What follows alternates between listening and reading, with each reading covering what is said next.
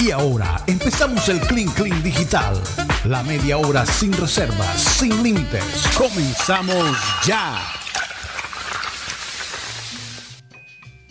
Así es, comenzamos ya nuestro Clean Clean Digital. Me encanta esas campanitas, son las que tienen ahí de fondo, que casi no las oigo. Sí, señor. Pim, pim, pim. Ah, Pim, pim, ya, pim, pim. ¿cuánto nos queda para comenzar el Pim, pim, pim, mes de diciembre? Básicamente, Hoy y mañana. Dos días. hoy y mañana, dos días, dos días y ya mañana. comienza diciembre, un mes Ay, diciembre. esperado por muchos, que es el mes de los de los encuentros, es el mes de eh, de las ¿De de las encuentros? esas Depende. de los Mateo, es el mes de los encuentros. Los Familiares. encuentros familiares, por Dios. El de Ustedes- la, Ah, ok, encuentros familiares. el mes de la 10. Sí. Eh, y, y, la- y- y el mes de la dieta, hay que prepararse para esos dos días grandes. No, ¿cuál El dieta? 24 en la noche y el, y el 31 en la noche. Bueno, y el día de las velitas también, ¿no? Empezamos el 8. Empezamos el 8. Eh, de verdad, el 8 me gusta, me gusta. eh, sobre todo para la gente joven, porque el 7 hay unas parrandas en la discoteca. Yo no sé, Rocha, si eso todavía se hace, pero en mi época, Dios mío, el Sí, 7 sí. era discoteca corrida. No, aquí todavía se va a hacer. Aquí, con decirte, el fin de semana Ay, eh, estuve.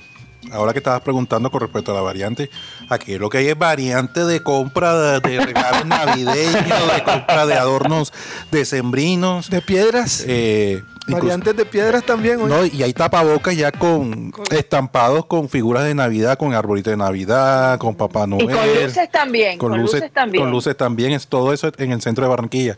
Yo estuve el fin de semana, eh, hoy también, en el centro y eso está, Sí, está lleno, lleno, lleno, lleno. Aquí no hay, aquí no hay COVID. Eh, en el cine eh, me vi Encanto. Encanto. Encanto, cuéntanos cómo te fue, qué tal la película. Lloraste. Pues no, yo no lloré, no sé, o sea, una película de niños, una película infantil. Eh, Ajá. Y estaba al 100% el cine, o sea, eh, el aforo al 100%. Sí, está- Estaba llena la sala. Este, es más. Pero pidieron, pidieron el, el certificado de vacunación. Sí, sí, sí, estaban pidiendo el certificado de vacunación. Ah, qué bueno. Sí, sí, lo estaban este, pidiendo. este fin de semana por el tema del Black Friday. Sí, entonces cogieron fin de semana Friday. O Friday week- Weekend.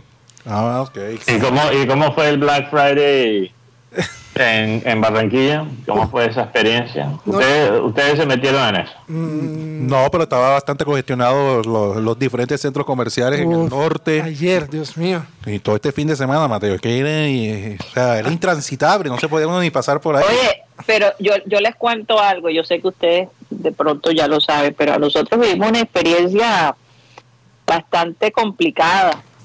Eh, el día, hacía rato que no íbamos a, los centros comerciales en un Black Friday. Coincidimos esta vez y decidimos irnos para este centro comercial que se llama South Point, que está en Durham, Carolina del Norte. Eh, un, un mall pues realmente muy congestionado, digamos, con los mejores almacenes que se puedan tener en el área. Y curiosamente, unos minutos después de nosotros salir del centro comercial, se armó una balacera en pleno centro comercial. Eh, tuvimos la suerte de no estar allí, pero estuvimos unos minutos antes del área precisamente donde se llevó a cabo el asunto. O sea, que si no tomamos la decisión de irnos a, a- a almorzar en ese momento, nos hubiera tocado de frente la cosa y bastante traumática porque a pesar que no era un loco disparando eh, de manera eh, sin criterio, eh, eran dos bandas aparentemente que tuvieron un conflicto allí y sacaron sus armas, se dispararon, lograron herir a un niño cercano a la situación. Gracias a Dios no hubo muertos, hubo solo heridos, pero pues el, el, el, el trauma de sentirte que de todos modos estás en una situación que todavía no se sabía en ese momento, eh, donde la policía no dejaba salir a nadie del centro comercial. Ya se puede imaginar la cantidad de carros que había. Nosotros nos tocó esperar alrededor de una hora, tal vez menos, para poder salir y nos tocó caminar mucho para llegar a nuestro carro. Entonces uno decía, bueno, eh, se supone que los Estados Unidos, de todos modos, esto, esto puede sonar un poco absurdo, pero lo que quiero decir es que la, la inseguridad se ve en todas partes. Se supone que, que nosotros, a nosotros los colombianos nos ven como, violentos, como un país eh, donde la violencia es en cada esquina y uno realmente no espera encontrarse por esa violencia acá en los Estados Unidos, pero es una realidad. Es una realidad eh, esa manera de, de, de, no controlar el portar una arma, de tener, eh, de, tú tener el derecho de portar una arma es lo que lo hace tan complicado, ¿no? Controlar ese tipo de eventos acá. Karina, eh, creo que la, la mejor manera de explicarlo de la siguiente forma. Y en Colombia uno ya tiene como esa prevención. Claro.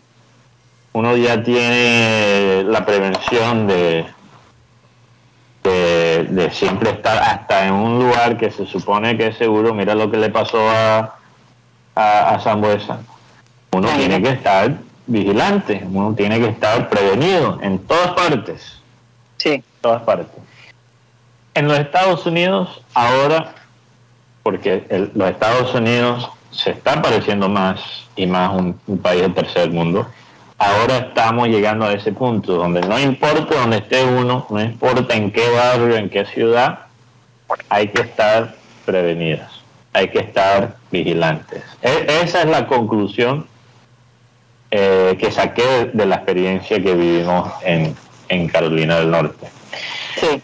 Eh, cambiando de tema drásticamente, eh, si me permites, Karina, me pareció interesante esta, esta nueva novedad de Japón, donde en Japón ahora tú puedes mandar, básicamente, para la gente que no quiere salir de la casa, tú puedes mandar un alter ego, un otro yo, en la forma de un robot pequeño, más pequeño que Yeyito, y a través de ese robot puedes andar, hacer tus vueltas, hacer hasta negocios usando ese robot.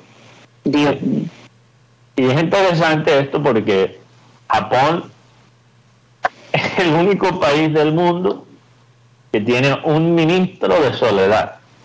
No Soledad la el municipio en Atlántico, no. Soledad, o sea, el estado de estar solo.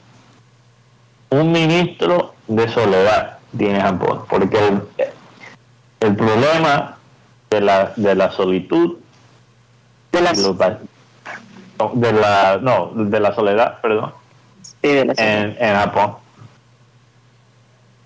eh, de la soledad en Japón eso es está fuera de control. Y quizás Japón no puede mostrar lo que nos viene en el futuro. Que eh, con esta cultura en Japón de sobre trabajar, completamente metidos en los mundos digitales, ya los japoneses prefieren en muchos casos el mundo digital al mundo real. Oye, Mateo, pero entonces, si, tienes, si tienes una cita con tu esposa o con tu novia, mandas también el robot para que te... Eh, o si estás con la novia, más bien si estás con la novia, mandas el robot para estar con la esposa. Y si estás con la esposa, mandas el robot para cuadrar las cosas con la novia. Eso también podría ser. Oye, yo me imagino que eso pasaría en Barranquilla. Dios. Ahora, ahora, yo estaba, yo estaba pensando, eh, eh, eso mismo estaba pensando, porque el contexto japonés es muy diferente al contexto eh, barranquillero, aunque en Barranquilla, en cierta parte de la ciudad, no, ya no se ve ese, ese, ese sentimiento comunal de los barrios. Hay gente que ya ni siquiera saluda en los ascensores, no es como antes. Eso está empezando a cambiar, pero el barranquillero todavía es una persona muy o sociable. muy sociable. ¿Cómo se puede usar esta tecnología en Barranquilla? Estaba pensando. Y lo primero que se me ocurrió es, por ejemplo, usarlo para ayudar a Guti. Ay, Dios, ¿En, qué? sentido? No, no, pero déjame explicar. No le estoy mandando a Guti. Yo yo antes le proponía a Guti ir, por ejemplo, a un bordel a evangelizar. ¿Te acuerdas de eso? Total. Guti, yo te decía, Guti, tú tienes que ir a los sitios donde no te sientes cómodo, ¿verdad? Para compartir la palabra de Dios. Entonces, lo que yo estaba pensando es que si podemos conseguir uno de estos robots, podemos mandar un roboguti Un robot al, al bordel para que él analice la vaina. estadísticamente, estadísticamente. Y, y de ahí Guti se puede comunicar con las damas de la noche y, y ahí hacer un enlace. Eso, esa es la idea que se me ocurrió. Pero Mateo, yo creo que a, a- a ti te creerían más. a mí, yo- ¿tú crees que yo... eh, Tú tienes bueno, un la- poder de convicción y de transformación, Uy, algo increíble. Bueno, es interesante, Guti, porque yo escuché una historia que Gabo y Álvaro Cepeda iban a los bordeles y enseñaban a las prostitutas cómo leer. ¿Y cómo escribir?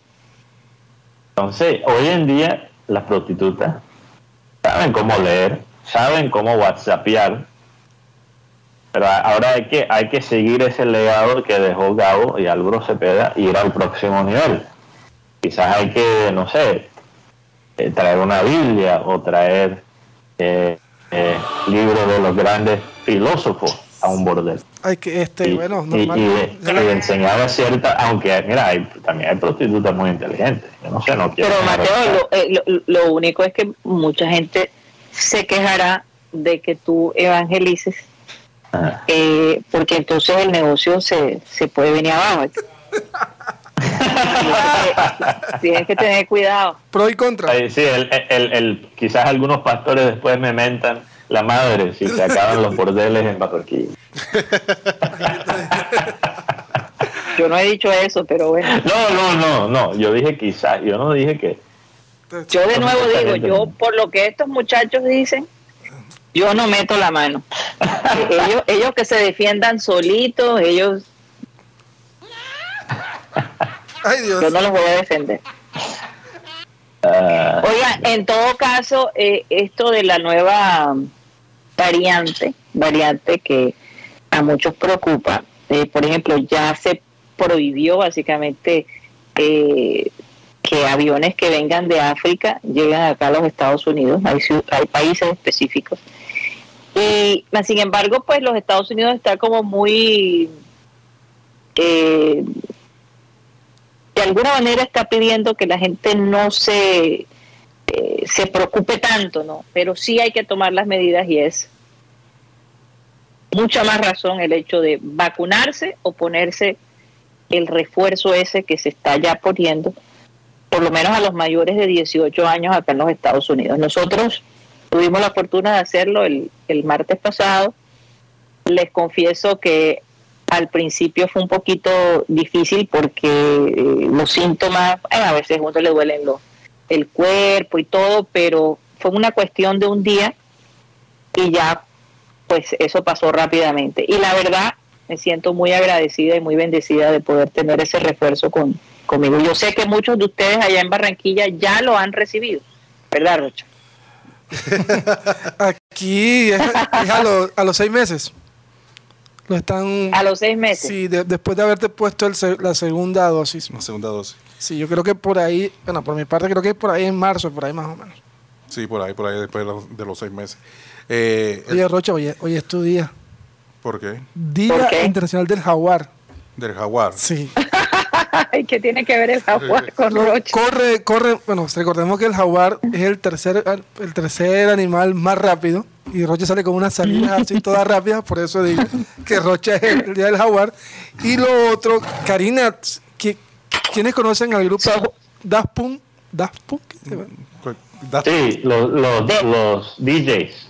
Bueno, hoy en la gala del balón de oro, que se van a dar dos, bol- dos balones de oro, ¿Por qué dos balones? 2020-2021.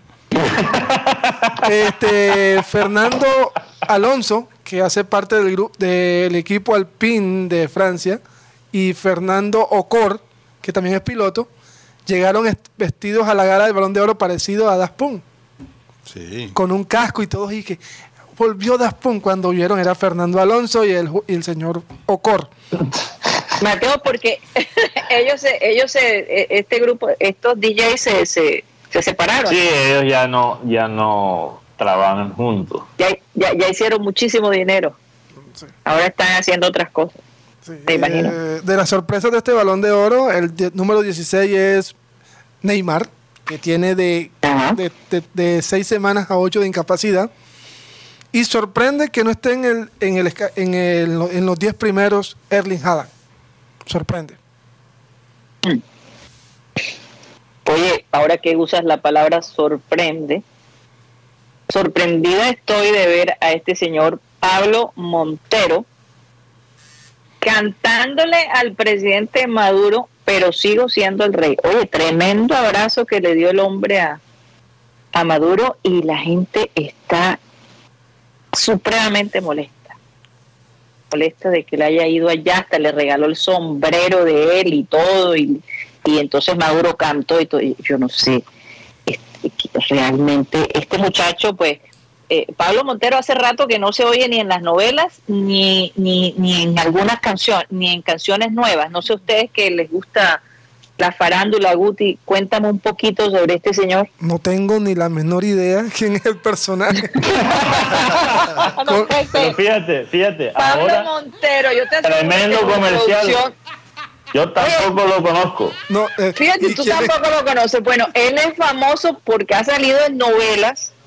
Ah, Es más, él formó parte de la versión mexicana de eh, Pasión de Gavilanes. Sí. Pablo, Con eso se los digo todo, sí. Pablo hay una versión mexicana de Pasión. Sí, sí, sí la hay.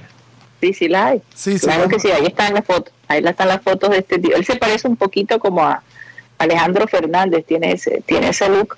Pero el hombre feliz, emocionado, cantándole ahí, a- y eso ha caído en México terrible y obviamente a, a los venezolanos en general les ha molestado que Pablo Montero se, se haya ido a cantar. Yo creo que él lo hizo precisamente para que las redes, para que todo el mundo hable de él, porque hacía rato no se hablaba del hombre. O le pagaron un buen billete. Posible. ¿Y quién Pero es? mira que ahora la gente está hablando de él cuando an- yo nunca he escuchado de él. ¿Y quién es Imagínate, él? si Guti, lo único que Guti conoce mejor que, que el fútbol es la farándula. Si Guti no ha escuchado de él, uf, ¿Y quién es él? Grave. ¿Y quién es él? Oye, una pregunta, ¿esa es una risa ficticia o es el grupo de producción riendo? no, no, no, es, es, es un- es una risa ficticia. Yo No, porque es que el grupo de producción a veces tiene una risita ahí como de vieja loca, no sé. Oye, yo, yo, yo, yo solté la risa cuando Rocha preguntó por qué dos balones. No sé si fue a propósito o fue una pregunta seria. No, sí, lo que pasa es que en el Balón de Oro, eh, no sé si de pronto están enterados lo de, lo de Cristiano Ronaldo, Ah, uy, sí, que, que el hombre estaba bastante molesto, tan- tanto así que decidió no asistir en la ceremonia. No va a ganar. ya. Eh, por- ya, eso, eso ya nos dice que no es él. No, eso está, eso está claro. No, lo que pasa es que él no estuvo de acuerdo con lo que publicó Fran Fútbol, que Ujú. dice Cristiano que, que es una mentira lo que lo que escribió el redactor, que lo que dijo ¿Qué fue que- escribieron? No, no leí. El dice, dice, Cristiano solo tiene una cosa, ambición y, y, es- ¿y qué? Es, y es retirarse con más balones de oro que Messi y lo sé porque él me lo ha dicho. y dice Cristiano ¿Quién dijo eso? Pascal Fauré. Qué sapo. no y no, no, no, Cristiano Cristiano eh, eh, Qué mal amigo, caramba. Cristiano colocó, es inam- inadmisible que pueda mentir de esta manera. Nunca estoy en contra de nadie. Ha colocado Cristiano Ronaldo y por eso Y, fue. y es verdad, es verdad. Es verdad. Nunca por he e- estado en contra de Y nadie. es por eso que Cristiano no ha decidido eh, asistir hoy a la, a la ceremonia del Balón de Oro. Sí, te- Por, por lo menos ahí aparecen los favoritos son Messi. Lewandowski y Qué Benzema. raro, qué raro. Sí, y lo otro, hubo un tributo en este en esta gala del Balón de Oro, una gala, a Gerd Müller y Diego Armando Maradona. Recordemos que cuando se murió Maradona y Gerd Müller, pasó el tema de la pandemia y no pudieron hacer este homenaje que se le está haciendo a dos grandes estrellas del fútbol mundial. Y ayer bueno, ayer a Maradona le fue hecho un homenaje, que fue la, la famosa estatua en el estadio de Nápoles. Así que Diego Armando, Jair Jair Müller, quien era el, el tren Valencia Blanco. qué comentario tan parecido. Tan- No, ni, ni, ni, ni voy a opinar sobre él. Eh, eh, mira, interesante, interesante lo que está ocurriendo en Nápoles. Eh, un equipo que, que se proyecta todavía como, como aspirante eh, para ganar la- el Scudetto, como le dicen el trofeo eh, de la Liga Italiana. Y qué, qué tremenda historia sería eso. Fíjate que uno de las camisas de ellos tiene la cara de, de Maradona. Eh, Lorenzo Insigne, el, el, el 10, ¿no? Él es el 10. el hijo de El Maradona. hijo. El, el hijo. Sí, mira, yo, yo, no es por nada, pero Insigne tiene un parecido a Maradona. Tiene, juega un- de una forma un poco parecida a Maradona.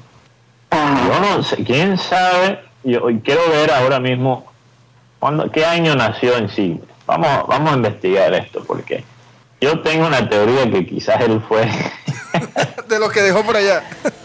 Sí, porque, bueno, ya, ya se destapó hace mucho tiempo un hijo de Maradona, napolitano, que él dejó por ahí. Y si hay uno, donde hay uno, a ver, muchas veces hay varios. 91. Entonces, ¿y, y, y en qué año se fue Maradona de Nápoles? Por ahí, ¿no? Sí, tiene, no- tiene 90. Está, nació en el 91 el jugador. Maradona se fue del Nápoles el 91.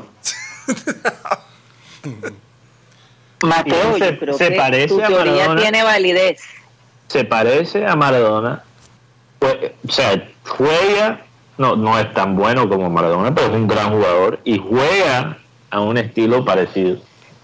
Oye, ¿no será que Insigne es un, Un un hijo que yo, yo tengo que ver los Maradona. pa- tengo que ver los padres de, de Insigne para ver si hay algo, porque si el padre no se parece, si el padre, si, si él no se parece al padre, yo voy a empezar a, a- A pedir prueba de ADN. y sí, yo, yo voy a ir a Nápoles y hacer la, la investigación. Vamos a ver, quiero ver una foto del papá de Insigne, porque esto es una cosa. Y él hasta tiene un tatuaje de Maradona, creo que sobre su pierna. No, no, sí, es, es, es bastante parecido al. Es bastante parecido. Sí, es bastante parecido al padre. Eh, habla- hablando de Maradona. Se acabó tu teoría, se acabó tu teoría. Yo, yo, yo todavía quiero la, la prueba. De ADN. O quizás el padre estuvo, no sé, muy inspirado por Maradona en el momento de concepción y no sé. de conseguir. Sí, Bueno, ¿qué iba a decir Rocha? No, hablando de Maradona, este, no sé si han visto el último capítulo que ha montado las diferentes plataformas de la serie de Maradona. Eh, muestran previo al Mundial del 86. Y ahí muestran unas imágenes de Barranquilla, previo al- a ese Mundial donde eh, Argentina jugó aquí con el Junior de Barranquilla, en el Estadio Claro que sí. Metropolitano, donde a Maradona fue la locura. donde a Maradona lo levantaron a, a botín corrido, como se dice. Eh, además, eh, ahí fue donde fue despertó el liderazgo, El click del equipo. el liderazgo de Maradona, que es lo que quería Virardo, porque los, los, eh, los jugadores estaban aburridos de estar tanto tiempo encerrados, porque fueron una de las primeras selecciones a llegar a México para prepararse para ese mundial del 86. Y, y además eh, eh, le estaban dando duro la prensa, la crítica, la manera como eh, Virardo eh, hacía la convocatoria. Y, y sobre todo que previo al, al mundial estaba Pasarela y contra Maradona había un, como que se dice, una disputa. Se dice que a Pasarela lo, lo- lo intoxicaron. Es más, eso lo muestra en el documental. ¿Qué le No, no dieron? lo muestra en el docu- es es una bioserie. ¿Qué le dieron? Es una Sí, bioserie. es una serie de, de ficción.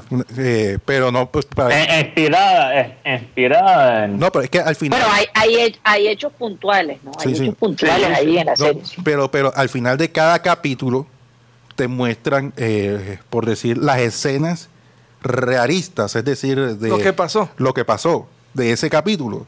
Y muestran a Pasarela que Pasarela se quedó con ellos en México 86, pero como reportero, eh, haciendo reportería de un canal, eh, eh, un canal para Argentina. Era tanto el tema que el reemplazo de Pasarela, porque para nadie era discutible que Pasarela era uno de los mejores defensores de ahí de, Argentina, el, que lo reemplazó fue el Tata Brown. Y Maradona, lo muestran en, la serie, Maradona le dice a Tata Brown, mira, si tú eres el mejor jugador del mundial, yo te regalo este errores. Es más, tómalo, yo sé que tú vas a ser, antes de empezar el mundial, es más, cógelo. No, pero ¿cómo así? Sí, tú vas a ser el mejor jugador, el mejor defensor del mundial. Él, era la manera como él motivaba a sus jugadores, a, a sus compañeros. El tema del liderazgo. Eh, y el Tata hablaba de, es que, pero ¿cómo así? Pero si es que ni siquiera hemos empezado el mundial y ya me vas a dar el Brown. El, el, el- no sé. Tienes que Total, si, si, si tú no eres el mejor jugador, si tú no llegamos a la final, me tienes que pagar el reloj. Así que tú, Qué presión. Que no, no, de- no- y, y todavía lo tendrá el reloj, pregunto yo. no, no sé, Tata Brown ya murió. Ya, eh, ya murió. sí, el Tata Brown. Eh, eh, el, el hecho es que Pero a dónde habrá, a dónde habrá, a dónde habrá terminado ese reloj, porque No, no. pues, eso no es cualquier cosa. No, no, y el tema es que en, en la serie muestran que Maradona venía con la adicción, era desde cuando llegó a Barcelona. O sea, es cuando Sí, llegó claro. al Mundial. No, porque habían datos que uno no sabía, yo desconocía. Yo pensé que Maradona eh, se, se hizo de pronto, eh, cogió ese vicio, fue estando en Italia, pero no, fue antes. no, no, no, no, no, fue en España, Estando en Barcelona. fue en España. E incluso en el documental que nosotros vimos, habla precisamente de, de, de lo perjudicial que fue para él el paso por Barcelona. Es la verdad. Sí, sí, sí. Sí, él se, se dice que él realmente, donde la primera vez que él prueba la, la cocaína es en Barça. Es en Barça. Sí. Eso es lo que se dice. No sé qué tan cierto sea eso. No, sí, así lo muestran. Así lo muestran en la serie. Lo muestran en la serie. Ah. Ya lo han dicho varias veces, entonces es posible que así sea la cosa. Oigan, se nos acabó el tiempo, señores, son las 3, 2 minutos. ¿Algo más que agregar? Lo, lo último que agregar es que yo creo que esa eh, esa transferencia de, de Maradona a Barcelona perjudicó a, a- Maradona, que ahí se vuelve adicto a la cocaína, pero también al fútbol sudamericano. Yo creo que yo creo que perder talento tan joven talento único como Maradona a Europa, eh, no sé, cambió, cambió mucho en el fútbol sudamericano y nos ha llevado a donde estamos ahora mismo hasta cierto punto. Ahora, no quiero ser completamente negativo porque la historia de Maradona para mí en Nápoles también es muy linda, como es Sí, bellísima, de como, como el jugador y, y la ciudad se dieron la mano Sí, para salir, ¿verdad? Adelante y, y- y hacer... a pesar del ambiente tan pesado alrededor Sí, exactamente. Alrededor de Maradona y alrededor de Nápoles. de, de Nápoles en general. Entonces, eh, de al- algo bueno, obviamente. Y las cosas tienen que pasar como, como pasan. Pero, pero yo no creo que el fútbol sudamericano, aunque no se sintió los efectos de una, el fútbol sudamericano no se ha recuperado de ese momento de, del Boca no poder parar a Maradona. Que incluso creo que hasta el ejército argentino trató de meterse para parar la transferencia de Maradona a España. Sí, una cosa increíble. Bueno, se nos acabó el tiempo. Salud especial a, mis compañeros allá en el estudio y a ustedes los oyentes. Gracias, como siempre, por su fidelidad, por estar con nosotros y seguir apoyándonos. Les mando desde acá un abrazo a todos y vamos a pedirle a nuestro amado Abel González Chávez que por favor despida el programa. Por tanto, amados míos, como siempre habéis obedecido, no como en mi presencia solamente, sino mucho más ahora en mi ausencia. Ocupaos en vuestra salvación y con temor y temblor. Así es. Señoras y señores, se nos acabó el time.